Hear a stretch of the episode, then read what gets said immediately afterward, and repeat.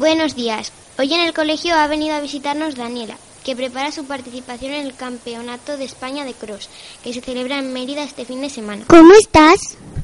Buenos días, estoy bastante contenta e ilusionada de volver a estar aquí con vosotros. ¿Qué es lo que más recuerdas de tu visita a nuestro colegio? Recuerdo todo el gran día que pasamos juntos, pero con lo que me quedo es con los relevos que hicimos al final donde pudimos disputar la carrera todos. ¿En cuántas competiciones has participado desde que estuviste aquí? Ha pasado un año desde que estuve aquí y en un año me ha dado tiempo a hacer unas 20 competiciones. ¿Cómo afrontas la competición de este fin de semana? La afronto con ganas, aunque tengo una ligera molestia en el tendón de Aquiles que espero que me deje disputarla en buenas condiciones. ¿Cuántos kilómetros tienes que correr en el cross?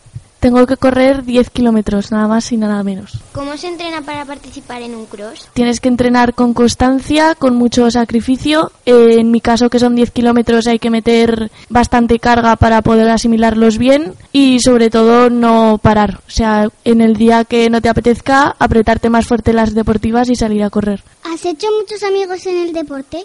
Muchísimos. Cada campeonato conoces a gente nueva y cada año se va uniendo más gente y al final acabamos siendo una gran familia. ¿Cuántos años llevas siendo atleta? Empecé en el atletismo en el 2006, con lo cual llevo desde los 7 años corriendo. ¿Por qué motivo empezaste a correr? Empecé porque mis padres me vieron correr por la calle y pensaron que a lo mejor tendría buenas cualidades para entrar en este mundo y eso fue mi motivación. ¿Qué otros deportes has practicado? Eh, mientras hacía atletismo practicaba también baloncesto, entrenaba todos los días de la semana. Eh, martes, jueves y viernes atletismo y lunes, miércoles y viernes baloncesto. Los viernes me tocaba doblar y también como hobby practicaba natación, aunque no era mi punto fuerte. ¿Cuál es tu libro favorito y cuál es tu película favorita? He de decir que la lectura no es algo que me guste, pero si me tengo que quedar con algún libro es 42 latidos, que es un libro que escribió mi antigua profesora de educación física, que habla sobre el atletismo. Y de películas tampoco es que me guste el cine, la verdad. Con la película que me quedo es una que vi cuando tenía 8 años, que se llama Lilo y Stitch,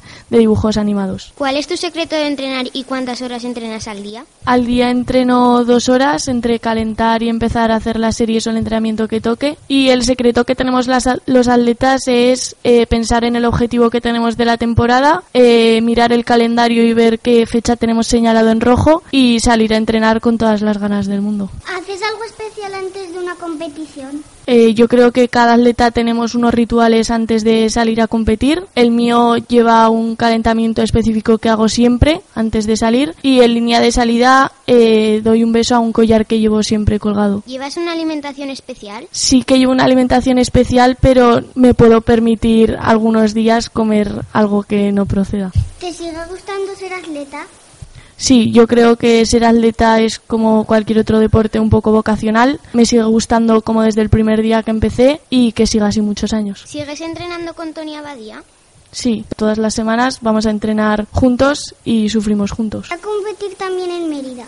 Sí, Tony sí que saldrá a competir este fin de semana. Lleva varias semanas concentrado en Bronchales, Teruel, para poder obtener y revalidar otra vez el título de campeón de España. Muchas gracias por venir a visitarnos y mucha suerte este fin de semana y que esa pequeña lesión no te impida disfrutar de tu deporte favorito. Muchas gracias.